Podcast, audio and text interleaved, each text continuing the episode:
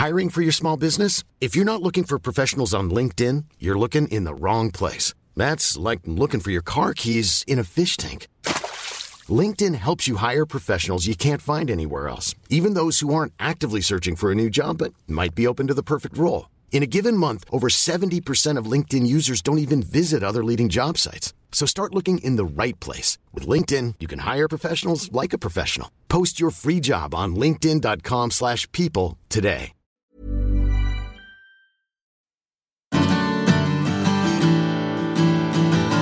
Hola a todos y bienvenidos a un nuevo episodio del podcast de Hannah Fernández, A Guide to Live Well.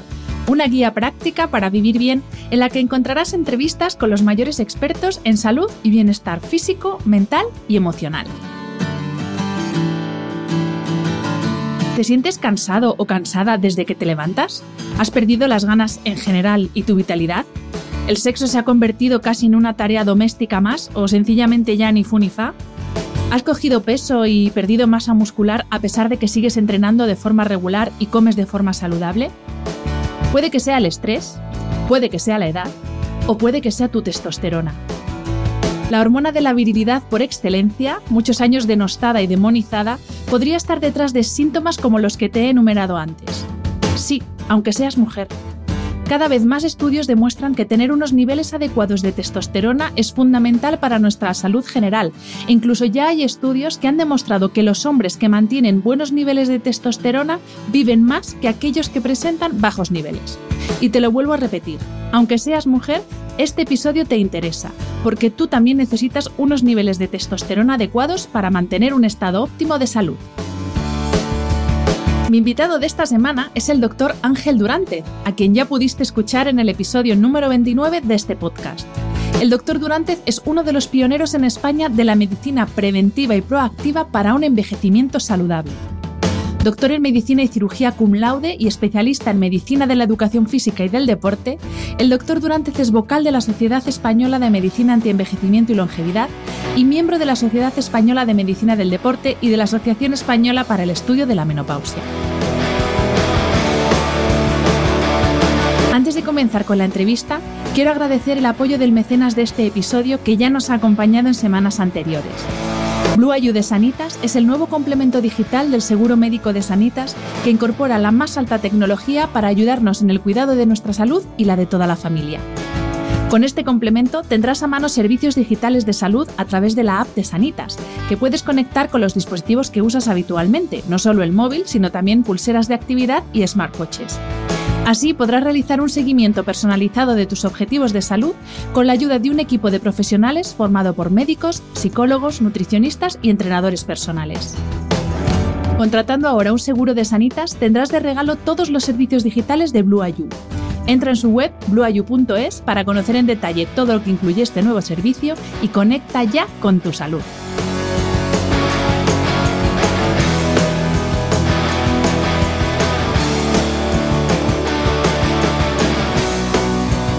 Bienvenido doctor y mil gracias por aceptar otra vez la invitación a este podcast. Gracias a ti, es un placer, Hanna, volver a estar contigo y poder hablar de estas cositas tan interesantes que nos traemos entre manos. pues eh, Ángel, lo primero que te voy a preguntar es ¿qué es la testosterona? Un poco todo sobre la testosterona, porque de hecho si uno se va al diccionario de la RAE, eh, ve que es la hormona producida por los testículos. Pero claro, eh, la testosterona es mucho más. Entonces, eh, te quiero preguntar, ¿qué es la testosterona? ¿Cómo la producimos y la regulamos? ¿Para qué sirve? Y sobre todo, eh, la gran diferencia entre hombres y mujeres, porque hay muchas personas que todavía siguen pensando que la testosterona es de los hombres, que las mujeres no tenemos testosterona. Efectivamente, la testosterona es una, hormona de, hombres y mujeres. La única cuestión es que los niveles de producción y los niveles plasmáticos de testosterona en hombres pues son 10 veces superiores más o menos a los que tienen las mujeres, pero la testosterona es igualmente una hormona importante en las señoras, pues eh, que no es que mm, marque la diferenciación eh, eh, clarísima de género, ¿no? que, es, que es lo que hace que los hombres seamos como son, somos, y, igual que los estrógenos en las mujeres, pero, pero tiene sus funciones importantes en, las mujeres. No tanto como los hombres, tengo que decirlo también. Y, por supuesto que, que, se producen y alcanzan unos niveles eh, máximos ahí en la, en la juventud, en la juventud, la primera juventud, ¿no? Ahí en los años, eh, cuando estamos entre los 18 y los veintitantos años, 30 años, y tanto en mujeres como en hombres empieza a haber un declive de sus niveles eh, a lo largo del tiempo, al principio leve, generalmente es de un 1 o un 2%, ya a partir de la década de los 30, 40, el declive eh, es más pronunciado en, ambos, en mujeres y hombres. Y, pues para que te hagas una idea, los niveles que puede tener tanto un hombre como una mujer de 50 años, pues puede ser la mitad de lo que tenían a los 20 y pocos. O sea que efectivamente hay un declive de los niveles de testosterona asociado a la edad y al envejecimiento y esto pues en parte justifica ciertos de, los síntomas que, notamos por, el paso del tiempo. Algunos buenos y algunos que no son tan, tan buenos, ¿no? Porque, oye, el paso del tiempo eh, te da madurez, ¿no? Te quita también esa impulsividad de la juventud que en, ocasiones no es tan, no es tan deseable, ¿no? ¿Y, en qué procesos, más allá de lo que podemos pensar, pues sobre todo en, eh, procesos sexuales o relacionados con, el sistema reproductivo, pero en qué otros procesos fisiológicos interviene también la testosterona y es fundamental? Pues, por ejemplo, eh, el estado de ánimo. Muchas personas lo mismo nos han para pensar que la testosterona puede estar relacionada con alteraciones en el estado de ánimo. Entonces, ¿en qué otros procesos interviene? Bueno, puede estar en, eh, la sensación de fatiga, en cambios de humor, eh, en la propia depresión, en el insomnio, en la función neurocognitiva, la capacidad de concentración, la memoria, irritabilidad, eh, ya te he dicho, niveles de ansiedad, ¿no? incluso migrañas, percepción del dolor, ¿no? dolores articulares e incluso fuera de lo percibido, en lo que son signos, puede tener también vinculación con los niveles de densidad mineral ósea, eh, pues aumento de grasa visceral, reducción de la masa muscular, disminución de la capacidad de rendimiento físico, en fin. Ahí eh, es, una hormona, como casi todas, con efectos pleiotrópicos. Esto significa que tiene múltiples funciones en, en nuestro organismo y, aparte de, las, las, de, la función sexual, ¿no? que, tiene que ver especialmente en los hombres, porque los hombres somos más simples, los, los, niveles de testosterona marcan mucho nuestra función sexual, tanto en la libido como en la disfunción eréctil, la eyaculación retardada, el volumen de eyaculación, eh, la pérdida de erecciones matutinas, infertilidad. En la mujer también, aunque no es tan sencillo, ¿no? La mujer, eh, la sexualidad de la mujer es algo más compleja, pero eh, sí tiene que ver con esos niveles de testosterona y los que tenemos cierta experiencia en el manejo de la testosterona en mujeres, pues nos eh, sabemos que, si bien no es tan importante o no es tan determinante como en el hombre, pues la función sexual generalmente mejora bastante eh, eh, eh, hay un alto porcentaje de mujeres contentas con, optimizar sus valores a unos niveles óptimos. Cuando digo optimizar es, es difícil saber cuáles son los niveles bajos, altos, porque se dan unos rangos enormes de, normalidad, pero generalmente si colocamos estos valores donde son normales con 25 años, los sueños eróticos, el deseo, eh, la libido, la, la, la, la propia eh, la excitación mejora, por lo general, mejora en, en la mujer. Hay bastantes estudios de esto, ¿eh? no, no es algo que sea medicina alternativa ni, ni, nada por el estilo. Hay montones de publicaciones. Si tú te metes en, en PubMed o en un buscador de, de, estudios científicos y pones testosterone woman, te pueden salir pues unas cuantas cientos de miles de artículos, ¿eh? cientos de miles de artículos. Después, después vamos a entrar en el tema de tratamientos para mujer con testosterona, que es un tema tabú, y esto me sirve para eh, mi siguiente pregunta. Em, el, el, título de este episodio precisamente es Testosterona, tema tabú, y es un título que te lo he tomado a ti prestado de una ponencia que hiciste en el último congreso de la SEMAL, de, la que formas parte. Y precisamente hablabas de eso, de que la testosterona es una hormona totalmente denostada y que ha sido un tema tabú durante muchos años porque eh, es eh, un esteroide anabolizante, que ahora te voy a preguntar lo que es, es decir, que nos ayuda ¿no? a, crecer, ahora, nos lo explicas, pero la hemos asociado siempre con el mundo del culturismo, mundo del dopaje, o sea, como si fuera algo malo. Y, tú precisamente en esa ponencia lo que decías es que hemos tratado la testosterona como si fuera eh, algo malo, como un tema tabú, cuando, como nos has explicado, es algo esencial para que todo funcione correctamente. Entonces, ¿Qué quiere decir esto de que es esteroide anabolizante y por qué no tenemos que tener miedo a la testosterona? Bueno, lo primero es que eh, eh, eh, hay un grupo de hormonas que se llaman las hormonas esteroideas y se llaman así porque tienen una determinada estructura química. y, la palabra esteroide anabolizante como sustancia farmacológica que emula o copia a una hormona esteroidea es un término posterior. O sea, primero existen las cosas naturales, que son estas hormonas esteroideas, la, progesterona, los, el estradiol, los estrógenos, la testosterona, los mineralocorticoides, los glucocorticoides. Esos cinco grupos son todos hormonas esteroideas. Sin embargo, em, eh, nadie piensa que un glucocorticoide un mineralocorticoide es tabú. ¿Por qué? Porque no hay noticias. Ya está. O sea, es un montaje, es un, montaje de, noticias que se van montando alrededor. Claro, entonces, eh, ¿por qué es tabú la testosterona? Pues porque incide en varios aspectos de la vida. El primero es el envejecimiento. Y el envejecimiento de por sí es tabú. O sea, eso de, de, envejecer ni gusta, ni se quiere. Y por otro lado, los viejos vistos desde la juventud, eh, es como ese grupo de gente que ya está en, otro, en, otra, en otra liga, ¿no?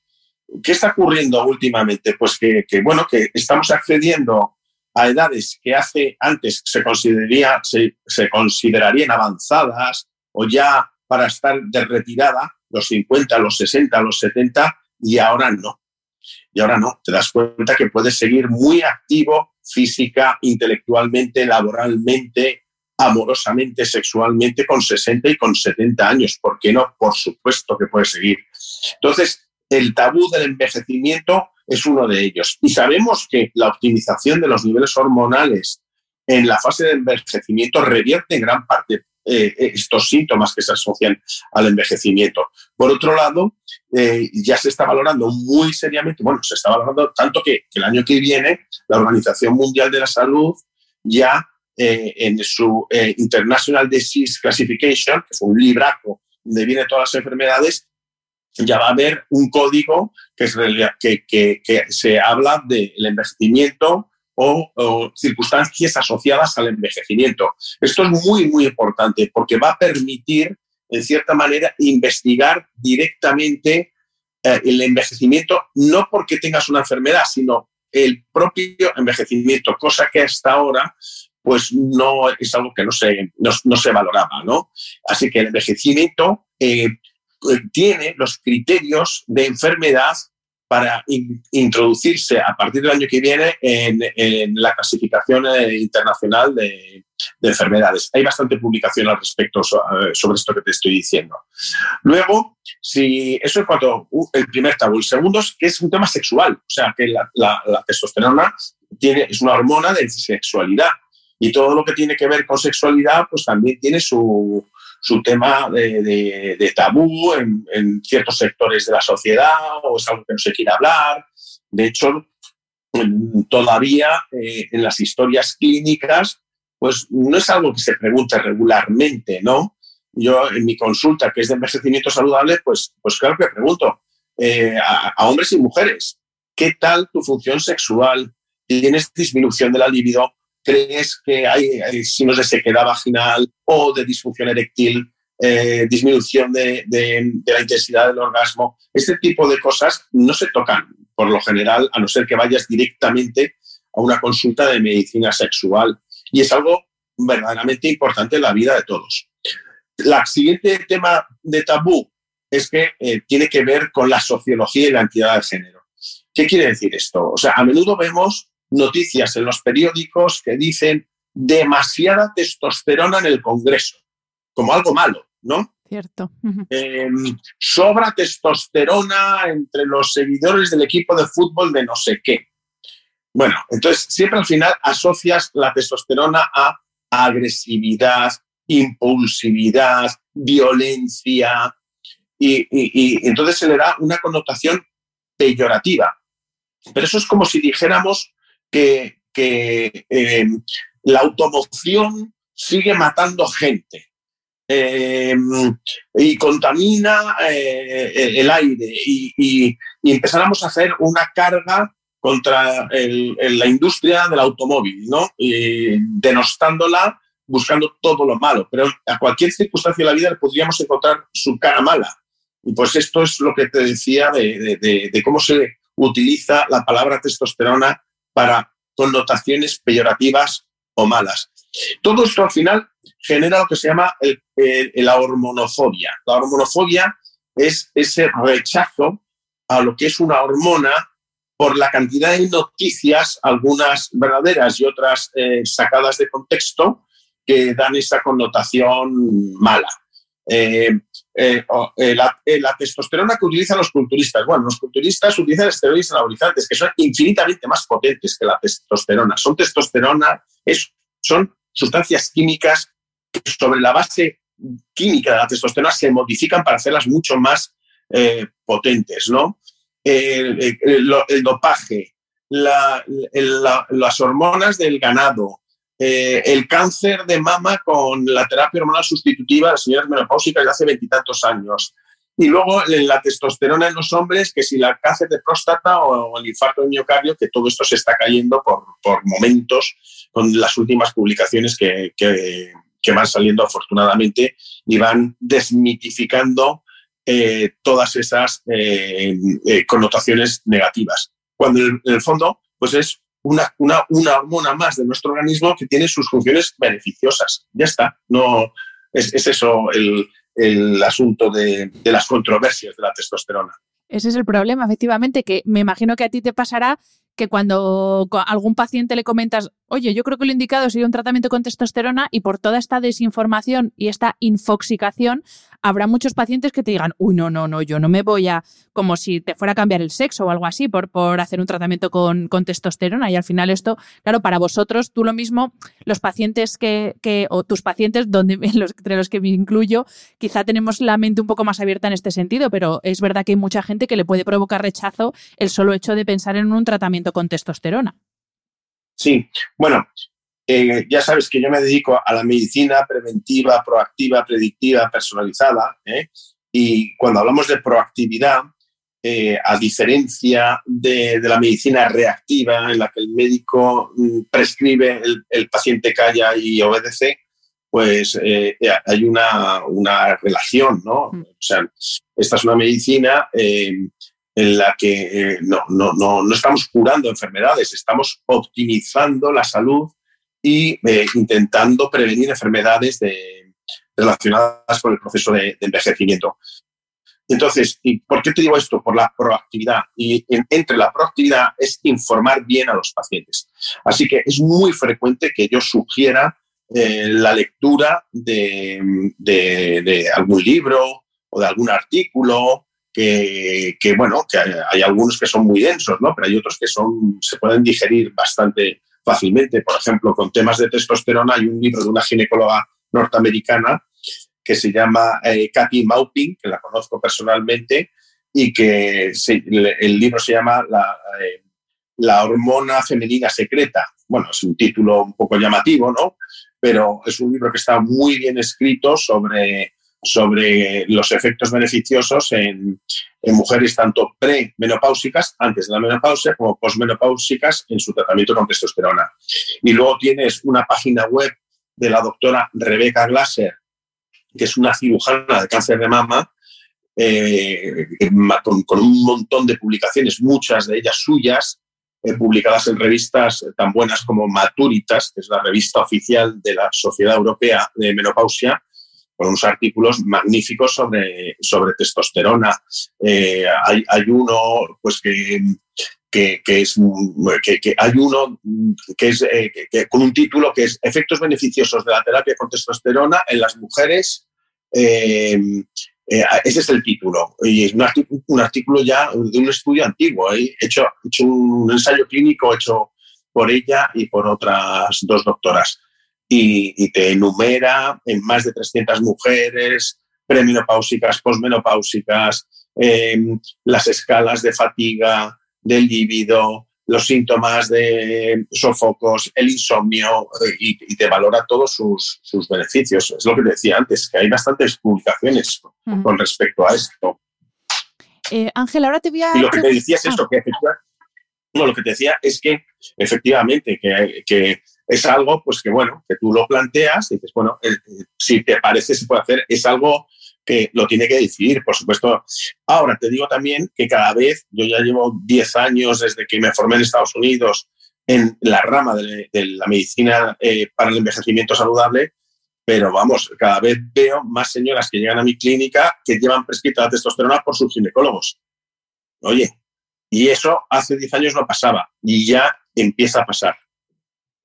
También te diré que, que la testosterona en señoras en, en, España está aprobada. ¿eh? O sea, hay un fármaco, el que lo que pasa que no existe, ya no existe, que se llamaba, y eran unos parches de testosterona que se llamaba Intrinsa, lo que quiere decir que el, el, el, el principio activa sí está aprobado, su uso en, mujeres. Lo que ocurrió es que como no se prescribía, pues mm, no, no, no siguió adelante el, tema este de, y ahora mismo, si se prescribe, tiene que ser pues, con formulación magistral. Eh, Ángel, te voy a plantear ahora eh, un par de ámbitos, eh, en concreto el ámbito de desarrollo muscular y, y, acumulación de tejido óseo, lo he metido todo en el mismo, bueno, y de hecho voy a meter una tercera pata que es salud ósea, y por otro lado, vamos a hablar de cerebro. Vamos eh, por, partes. Vamos eh, a, ver primero cómo influye eh, o cómo determina tener niveles bajos o demasiado bajos o inadecuados, no sé cómo, quieres que, lo llamemos, de testosterona, que de hecho es, es, un síndrome, ¿no? Como tal, está prescrito como tal un síndrome de, bueno, me, sale en inglés, el, en castellano no sé cómo se llama exactamente, pero te quería preguntar más allá de cómo afecta eh, sobre todo a, toda la parte sexual y toda la parte salud reproductiva, que eso quizá lo tenemos, es más familiar para todos, pero cómo nos afecta concretamente en el desarrollo de la masa muscular, la acumulación del tejido graso y la salud ósea, porque al final todo esto también está muy relacionado con ejercicio físico, por eso he metido estas tres cosas en el mismo saco. Primero, ¿cómo nos afecta en, en estos tres aspectos? Bueno, pues sabemos que, eh, bueno, lo primero es que efectivamente definir lo que son niveles bajos es, es muy, es, es, es, ya complejo. Es complejo en hombres que lo que, eh, lo que tú decías antes, el low T syndrome, el low T syndrome es el síndrome de baja testosterona, que también se llama de, eh, de hombres, déficit androgénico del hombre adulto. Bueno, en hombres anda ya bastante más avanzado y casi no hay congreso de urología o de andrología en el que no se hable de esto. En el caso de las mujeres todavía, mm, todavía no tanto. Yo escuché a Rebecca Glaser en el 2015 en el Congreso Europeo de Menopausia aquí en Madrid y, bueno, pues mira, me llamó mucho la atención poder escuchar una ponencia sobre testosterona en señoras hace seis años. Eh, pero en los límites eh, eh, de niveles en plasma están todavía en, zonas no, claramente definidas. Entonces, ¿qué es lo que se maneja? Se manejan números y síntomas, las dos cosas. Pero si tú me dices, oye, fisiológicamente, ¿qué tiene que ver con la masa muscular, el tejido graso y la densidad mineral ósea? Claro que tiene que ver, lo sabemos perfectamente, eso ya, eso es fisiología básica. Claro que tiene que ver. Ahora, una osteoporosis de una señora debe tratarse con testosterona. Hombre, no es la opción principal. Eh, la opción principal eh, eh, de tratamiento son, otro tipo de, tratamientos, lo cual no quiere decir que en el contexto general de esa señora, si presenta más síntomas que se puedan correlacionar, a su vez, con unos niveles que estén por debajo de los rangos de normalidad o, por, o aunque estén dentro de los rangos de normalidad, pero más bien en, en niveles subóptimos o tirando a bajitos, es una opción que se podría valorar. Eso es como, como se hace. Y, por supuesto, si me dices, oye, ¿y para tratar la obesidad o el exceso de tejido graso deberíamos tratar testosterona? Pues no, no es la forma de tratarlo. O para tratar una sarcopenia, bueno, ahí a lo mejor un poco más. Una sarcopenia es un déficit de masa muscular importante. De hecho, en pacientes caquéticos, con SIDA y en otros cuadros eh, muy catabólicos, sí se, sí se usa la, si se usa la testosterona para mantener o reforzar o aumentar eh, la masa muscular. O sea que en estos tres puntos que me has dicho, eh, eh, sí, pero no se utiliza como el tratamiento principal.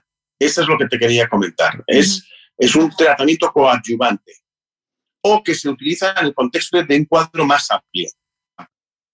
Sí, a eso me refería, no tanto a que se utilice como, como tratamiento, sino que sea determinante para el desarrollo, pues, por ejemplo, de sarcopenia, de, obesidad, o no, no, sé si determinante, pero bueno, que sí que influye en el desarrollo de, esas patologías. Sí, no, te iba a decir que, como también influye sobre el estado de ánimo, eh, eh, la energía, la vitalidad, eh, eh, eso, y hay, hay, bastantes publicaciones también que, a veces las he presentado en los congresos, eh, cómo eso hace que, mm, mantengas la adherencia al ejercicio físico, a tu programa de actividad física. A veces tienes una señora con unos niveles de plasmáticos de, de testosterona total, por ejemplo, que pudieran estar en 0,1, que es bajito pero o 0,15, 0,16, entra dentro de lo normal, dentro de lo que, lo que el laboratorio te pone como normal. Pero, sin embargo, es casi imperceptible. Esa señora difícilmente mm, va a tener la, vitalidad para poder eh, ir, entrenar eh, y mantener el entrenamiento. Y probablemente si le ponemos en unos niveles de 0,8, 1.2, incluso más, va a tener más, más vitalidad y más ganas para poder entrenar. Eso, eso claro que funciona y de, igual manera que funciona en su capacidad em, eh, eh, cognitiva eh, y en, su, en sus ganas de, hacer cosas, estado de ánimo en general. O sea que, que, que, sí, claro que, claro que puede influir. Por eso, pero repito, hay que mirarlo en un contexto, no no es un tratamiento para una enfermedad concreta. O sea, no existe, eh, y, menos en, el hombre todavía, pero en la mujer no existe el síndrome de baja testosterona puro, puro y duro. ¿Por qué? Porque todos los síntomas que tienen que ver con la baja testosterona tienen, pueden tener que ver con otras muchas más cosas. Los sofocos, el insomnio, la depresión, la ansiedad, la fatiga, la pérdida de memoria, las migrañas, la libido, la secreción vaginal, no es solo testosterona, son muchas más cosas. Has adelantado precisamente eh, algunos aspectos cognitivos, que era la segunda parte de esta pregunta. ¿Cómo afecta el tener unos niveles bajos de testosterona tanto a capacidades cognitivas como, no sé, incluso para la toma de decisiones, la memoria, tú lo has dicho, también en, en cuanto a cómo actuamos y pensamos? Has dicho antes, uno de los puntos tabú que nos decías antes es que se asocia con una mayor impulsividad, una mayor agresividad pero, de nuevo, ¿cómo nos afectan esos niveles bajos en, tanto cómo actuamos como en cómo pensamos? Pues, eh, pues eh, ya, la, respuesta casi la estás diciendo. Es, apatía, falta de autoestima, disminución de, la, eso, de la vitalidad, la propia disminución de impulso, lo contrario a la impulsividad, que es pues, el no hacer nada, el, eso, la apatía, la falta de vitalidad. Te cuento una anécdota que, me, contaban en una cena en, Nueva York, eh, cenando con un par de, muy buenos médicos eh, de medicina de envejecimiento, una mujer y un hombre, los dos internistas, y, me decían que las ejecutivas de Wall Street, cuando tenían reuniones de, importantes, eh, se, se ponían un shot un shot es una inyección de testosterona, que era, bueno, es una práctica no médica, pero que lo hacían como una manera de subir sus niveles plasmáticos de testosterona para, para conseguir ese estado más parecido al de sus eh, colegas. colegas con los que iban a tener reuniones este, de este, estilo. ¿ya? No, no, no, quiero decir que esto se deba hacer, ¿no? pero, pero era una anécdota que me dejó marcado hace 10 años allí en, en, en, Nueva York. Pero, pero diciendo de otra manera, mira, hay un, psiquiatra buenísimo que se llama Daniel Amen, como Amén, ¿no? Eh, y muy conocido también en Estados Unidos. Y él, eh, en la base de sus terapias para depresión, ansiedad eh, y estrés, siempre te tiene puesto una optimización hormonal. No solamente, no solo habla de testosterona, pero hormona tiroidea, testosterona, pregnenolona, progesterona, melatonina, o sea, maneja muchísimo esto junto con los estilos saludables de vida, el entrenamiento, la nutrición, eh, el aporte proteico y tiene, tiene mucho éxito y, hace todo lo posible por no tirar de psicofármacos. Justamente, mm, qué bien que sacas este tema porque eh, yo también había leído que eh, algunos de los síntomas propios de la depresión coinciden con eh, síntomas de bajos niveles de testosterona. Y en este caso, incluso para colegas médicos tuyos que nos puedan estar escuchando, que no están tan familiarizados con, todo el tema de las terapias hormonales, ¿cómo distinguir entre una depresión pura y esos síntomas que son propios de unos niveles bajos y no de un estado depresivo? No, es que no, no, no, no es distinguir, o sea, la depresión es la depresión puedes además, si, si tú en a la persona depresiva le ves que tiene unos bajos niveles de testosterona y lo optimizas, vas a ayudar a la mejora de la depresión. O sea, no hay una depresión por baja testosterona, hay una depresión por no baja testosterona. La depresión es la depresión. Y puede ser endógena, exógena, por causas conocidas, causas desconocidas. Y, y, y la mejora de los niveles de testosterona puede ayudarte a mejorar la depresión. Sí, sí, no me refería a que, a que sea la causa, sino que comparten síntomas y que puede, puede haber confusión entre uno y otro porque tienen síntomas similares, no que sea la causa, efectivamente. Ya, pero, mm, o sea, de igual manera que te dije antes que la testosterona no es la forma de tratar una obesidad o la forma de tratar una osteoporosis, tampoco es la forma de tratar directamente una depresión, sino que es un, es un, tratamiento coadyuvante. Sí, sí. Y, y, y, no quiere decir que tú o sea, eh, sí, si tienes un hipogonadismo eh, franco, pues eh, subir tus niveles de testosterona va a, mejorar tu estado de ánimo, sin duda. Pero también si tú tienes una depresión exógena por una causa conocida, el mejorar tus niveles de testosterona te va a venir bien. y eso te lo digo por experiencia propia. O sea, yo sí, yo sí lo, he, lo he hecho, lo he tenido un cuadro de este estilo y el mejorar mis niveles de esteroides anabolizantes, de hormonas esteroideas anabolizantes como la de hidroepiandrosterona y la testosterona, se nota y mucho. Y Ángel, otra de las cosas que también he leído es que eh, los síntomas, de nuevo, los síntomas de tener bajos niveles de testosterona, eh, claro, coinciden con síntomas propios del envejecimiento. Entonces, mi pregunta es, uno como paciente, eh, qué debe entender por normal y qué debe, porque claro, eh, estamos, yo te estoy oyendo y digo, o sea, dame testosterona, pero en vena ahora mismo, porque yo quiero estar como cuando tenía 20 años. Entonces, ¿qué es lo que tenemos que entender como un síntoma propio del envejecimiento normal que, que debemos asumir y, qué síntomas podemos mejorar para que tampoco se entienda que la, la testosterona es la panacea para solucionar todos los males, que tampoco es eso. Entonces, claro. Claro, pues no, lo primero es que dime tú a mí qué síntomas debemos asumir del envejecimiento. Cuéntamelos, porque yo no quiero asumir ninguno. No, claro, visto así ninguno. claro, es que si me dices, no, es que, es que no estamos en eso. Oiga, usted es que ya tiene 55 eh, años, ¿y qué quiere? ¿Y qué quiere? Pues oye, mira, yo lo que quiero es seguir estando bien, que no me duela eh, todo y poderme levantar por la mañana con, un buen estado de ánimo y con ganas de, estar contento, de ir a mi trabajo, de pasarlo bien. Eh, eso es lo que quiero.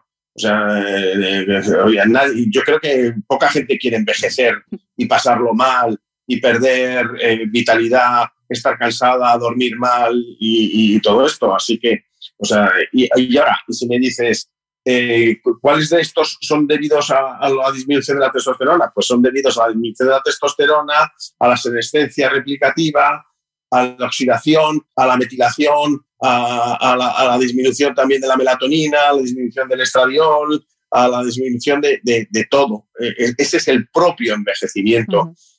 Y los síntomas del envejecimiento no se producen por la bajada, solo por la bajada de testosterona, se producen por, por, el, por todas las causas del envejecimiento.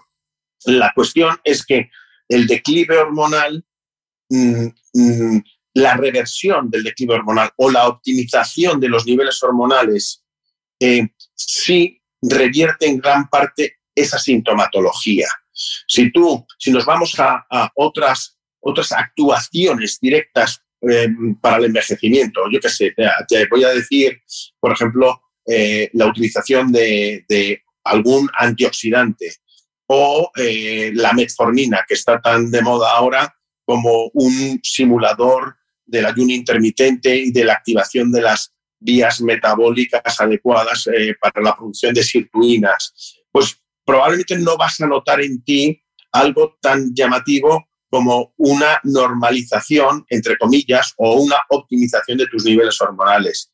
Si una señora de 60 años coloca sus niveles de estrógenos eh, en, un, en, un, valor mm, discretito, pero, pero bastante más alto de lo que es normal a esa edad, o su testosterona en un nivel un algo superior al de su edad, sí lo va a notar, claro que lo va a notar. Y, y esa, esos síntomas eh, no te voy a decir que reviertan 100%, pero pueden mejorar.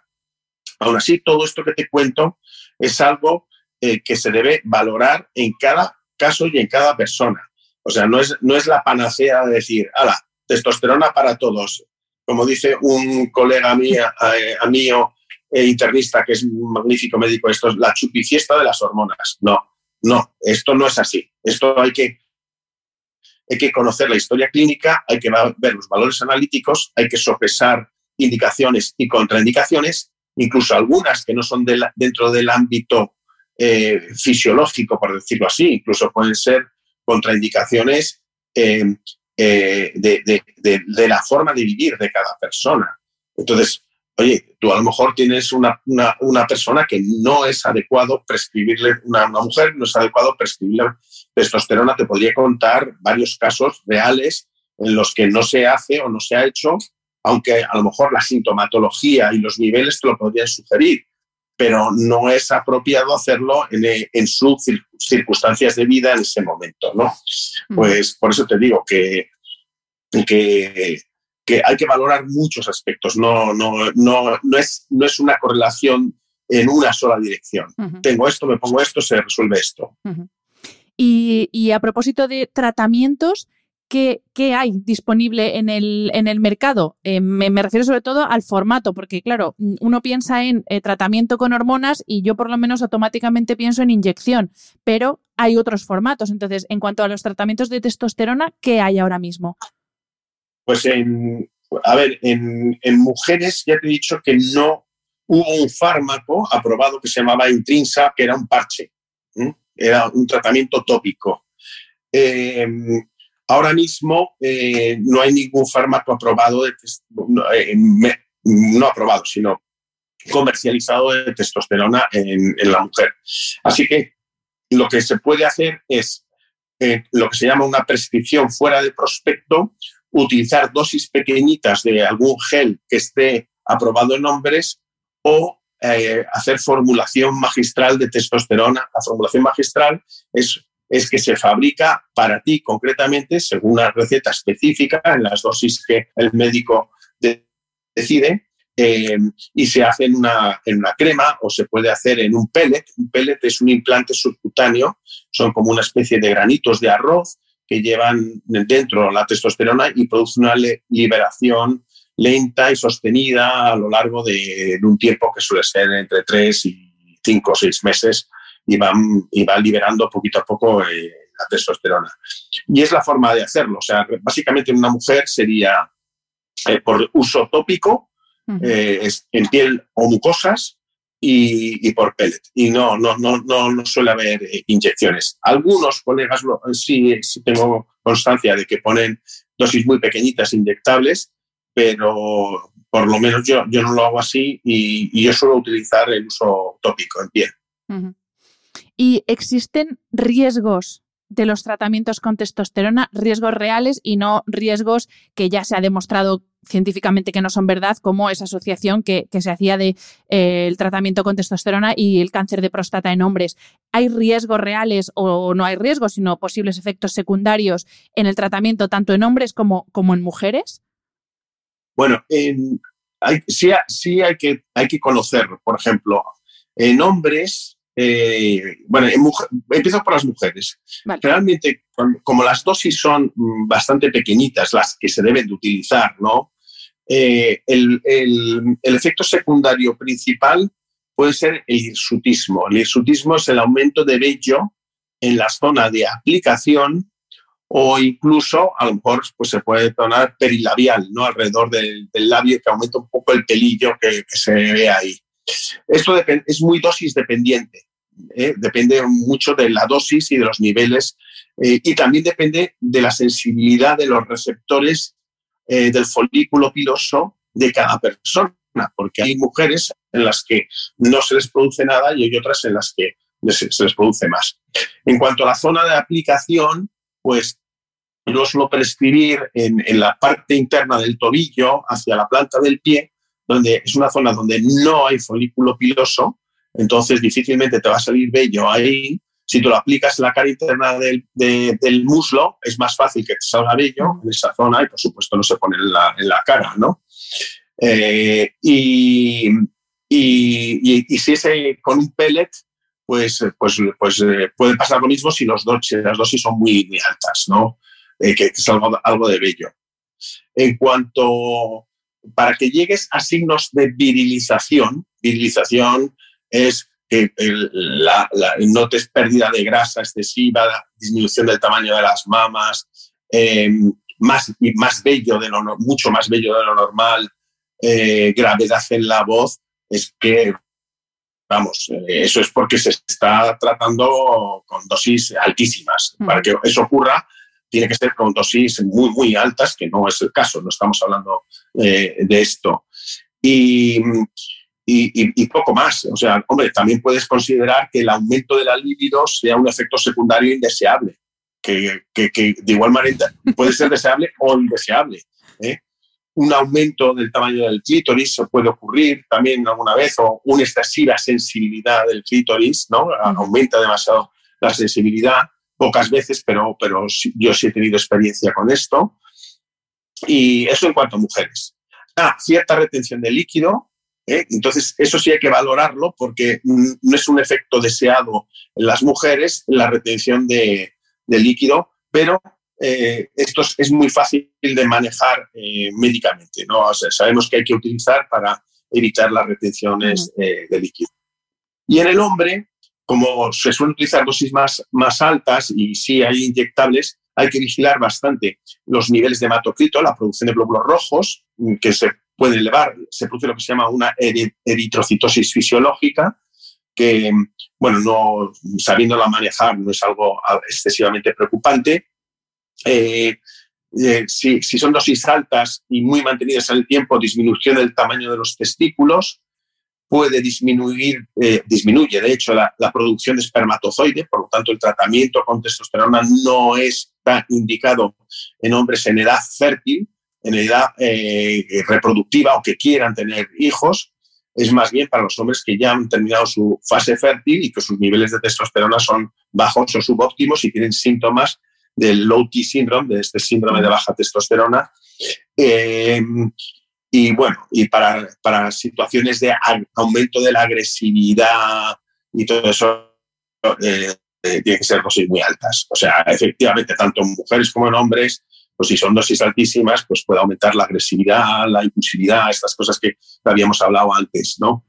y, en cuanto a la enfermedad cardiovascular y el cáncer de próstata, pues bueno, hay, hay revisiones muy recientes, muy bonitas, muy interesantes de cómo se ha ido desmitificado todo esto.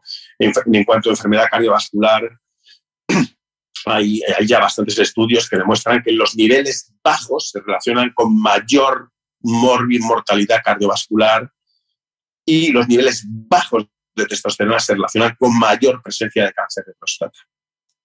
Fíjate. Uno de los, uno de los, de los eh, eh, profesores que más publica sobre esto se llama Abraham Morgenthaler, es profesor de urología en Harvard y tiene más de 170 publicaciones sobre todo esto. Precisamente fue él quien en el año, en el año 2002 publicó en el New England Journal of Medicine eh, desmitificó a la testosterona como causante de cáncer de próstata, que era algo que se llevaba arrastrando desde 1941 por unos estudios de Charles B. Huggins, un médico de aquella época, al cual se le dio un premio Nobel y eran unos estudios que estaban hechos sobre tres casos. Tú fíjate dar un premio Nobel sobre tres casos, tres casos nada más. Morgenthaler mm, mm, sacó toda aquella investigación, la dio una vuelta y dijo, pero ¿qué es esto? ¿Qué, hemos fundamentado un dogma urológico durante 70 años, casi 70 años, basado en un estudio eh, que, no, se interpretó mal.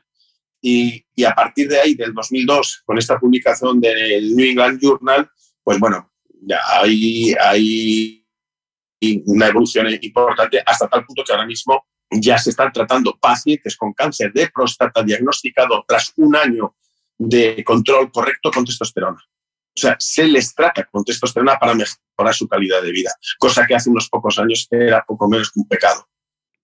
¿Cómo se ha dado la vuelta a la tortilla, eh? Madre mía. Pues eh, Ángel, para terminar la entrevista, bueno, te he llamado de todas las formas posibles, doctor Ángel, doctor Durante, porque claro, a mí, se me mezcla aquí la parte entrevistadora con la parte paciente. ¿Qué hace las personas que nos están escuchando que notan que tienen o, que perciben que tienen síntomas que coinciden con lo que han escuchado en este episodio, como me pasó a mí cuando recurrí a ti, eh, ¿a, dónde tienen que recurrir? Pueden obviamente recurrir a ti, pero si no, ¿a qué especialista recurre uno? ¿Al endocrino, al ginecólogo, al médico de cabecera para que él te derive? ¿Dónde va uno cuando, cuando siente o nota que tiene estos síntomas? Bueno, lo primero es que eh, estamos en, medicina de vanguardia o medicina de frontera, como diría también mi amigo, el, doctor Iván Moreno. Em, todo esto que os cuento está, está eh, más que publicado. Lo, he repetido varias veces. O sea, mm, eso no quiere decir, el hecho de que esté publicado no quiere decir que, que los médicos todos lo conozcamos. De hecho, no se conoce. Pero, y se, o se conoce muy, muy, muy poco. Afortunadamente, y como hay un auge en la preocupación por la salud y por el envejecimiento, yo también estoy bastante activo, escribo regularmente en algún medio de comunicación, eh, pues eh, ya es algo que empieza a rechinar menos entre el colectivo médico. Si a mí me dices eh, a qué médico se debería ir, pues yo creo que la mujer debería ir al ginecólogo. Ahora, bien, es muy probable que la mayoría de los ginecólogos se queden sorprendidísimos con, con esto. Pero ya te he dicho antes que cada vez veo más pacientes que vienen a mi clínica con su tratamiento de testosterona puesta por su ginecólogo, ojo, ¿eh? por su ginecólogo. De hecho, conozco, no voy a dar nombres, ¿no? pero yo, yo podría, eh, tengo amigos y amigas ginecólogas que yo mismo las les introduje en este mundo y fuimos a escuchar a Rebecca Glasser al europeo del 2015 y, a base de estudiar y de leer la literatura científica, pues vas, dando cuenta que, es un tratamiento que existe y que, tiene sus indicaciones y sus virtudes, ¿no? Así que si me dices, pues mujeres, ginecólogo, hombres, teóricamente sería el urólogo, ¿no? También hay endocrinos que, están abiertos a esto, pero puesto que no es un tratamiento que esté ni eh, en, las guías de, la medicina curativa, a no ser que tengas un hipogonadismo claro, pues eh, difícilmente lo vas a encontrar en tu médico de cabecera. Entre otras cosas tampoco porque no, están para esto, ¿no? O sea, si tú eh, vas con unos síntomas tan vagos, tan genéricos como son los que, como son los que estamos hablando, pues lo más probable es que te miren a ver si estás anémico o tienes un hipotiroidismo, poco más.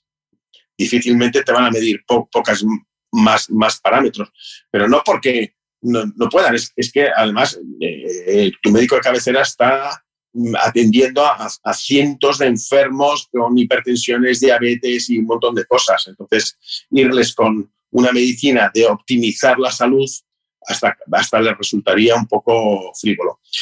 En conclusión, ¿qué te diría? Buscaría un poquito, buscaría un poquito porque, porque a poco que busques vas a encontrar. Ya hay bastantes buenos profesionales en el país de distintas especialidades. Ya te he dicho que hay, los hay ginecólogos, internistas, médicos de familia, endocrinos, eh, algunos que nos dedicamos al envejecimiento, que, eh, manejan bien eh, la terapia de optimización hormonal. Pues con eso nos quedamos, Ángel. Bueno, como todo, aunque vayamos un poquito más despacio, me alegra escuchar que poco a poco más profesionales están eh, formándose en esto, claro, están, eh, porque eso además es un tema que, no es que lleve muchísimos años, sino que también vosotros eh, lo vais desarrollando, ¿no? Un poco, no quiero decir sobre la marcha, pero que, son estudios, pues nos has explicado antes, hemos pasado de pensar que provocaba cáncer de próstata a utilizarse como tratamiento en pacientes con cáncer. Entonces, bueno, es algo que poco a poco se va introduciendo y afortunadamente también hay médicos como tú que vais un poco más a la vanguardia y que vais abriendo camino en estos temas que hasta ahora han sido tabú.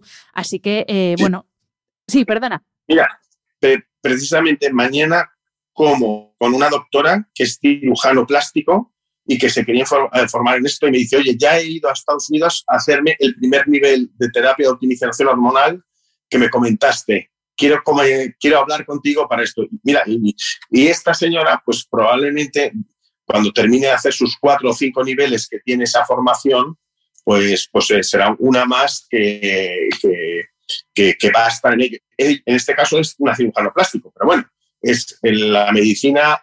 Eh, eh, mira, una de las cosas que dice Morgenthaler sobre, sobre las controversias de la testosterona es que pertenece a demasiados especialistas. Mm, mm, o sea, que no, que demasiados especialistas tiran hacia su territorio de ella, ¿sabes? Cuando en realidad es buena para muchas cosas. Ya te he dicho que la puede utilizar un psiquiatra, la puede utilizar un ginecólogo, la puede utilizar un urólogo o un internista. O sea, lo, puede utilizar muchas. No es, no es de ningún modo de decirme, oye, ¿y el paracetamol de qué especialidad es? O, o, eh, o, la citromicina, ¿de qué especialidad es? Bueno, es de, es de la medicina, no es de ninguna especialidad. Pues Ángel, lo dicho, millones de gracias por dedicarnos otro rato eh, para este podcast. Y bueno, ya te espero para que volvamos a hablar de envejecimiento, de longevidad, porque bueno, en el Congreso de SEMAL eh, hablaron de muchas cosas muy interesantes y ya te emplazo aquí para que estés de nuevo en los próximos meses con nosotros y nos hables de, de todo lo nuevo que, se está introduciendo en el mundo tan apasionante la medicina antienvejecimiento y longevidad. Porque sí que es verdad que nos quedamos en el antienvejecimiento como si fuera un anti-aging, como una crema, y no, esto también no es, no es tanto evitar que nos hagamos mayores, que es algo inevitable, eh, sino que nos hagamos mayores en las mejores condiciones posibles, que es a, lo que tú también te dedicas. Así que, de nuevo, millones de gracias por tu tiempo. Gracias a ti y cuando quieras me vuelves a llamar y hablamos de, de lo que te apetezca, envejecer, las nuevas tendencias para, para la longevidad o eh, nutrición, ejercicio, cualquiera de los temas que te, que te apetezca. Muchísimas gracias. Este programa de podcast es independiente y en abierto gracias al apoyo económico de marcas que apuestan por mi trabajo y confían en mí para ayudarles a comunicar su mensaje. Los expertos que aceptan mi invitación a intervenir en este programa no tienen ningún tipo de vinculación con dichas marcas a menos que se especifique lo contrario. Todo el contenido de mi podcast, blog o redes sociales que haya sido patrocinado irá acreditado como tal. Y si quieres alguna aclaración adicional, siempre puedes escribirme a hana.hanafernandez.es. Espero que hayas disfrutado del episodio. Me ayuda mucho conocer tu opinión y tus sugerencias para este programa. Si quieres escribirme, puedes hacerlo a través de mi página web hanafernandez.es, donde encontrarás las notas sobre cada episodio y recursos adicionales. Y también puedes hacerlo en mi cuenta de Instagram hanafr. Mil gracias por estar al otro lado. Nos escuchamos en el próximo episodio.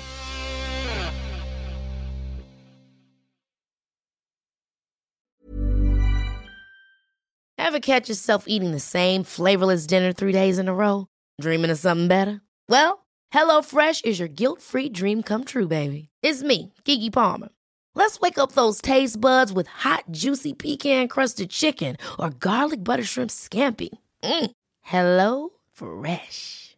Stop dreaming of all the delicious possibilities and dig in at HelloFresh.com. Let's get this dinner party started.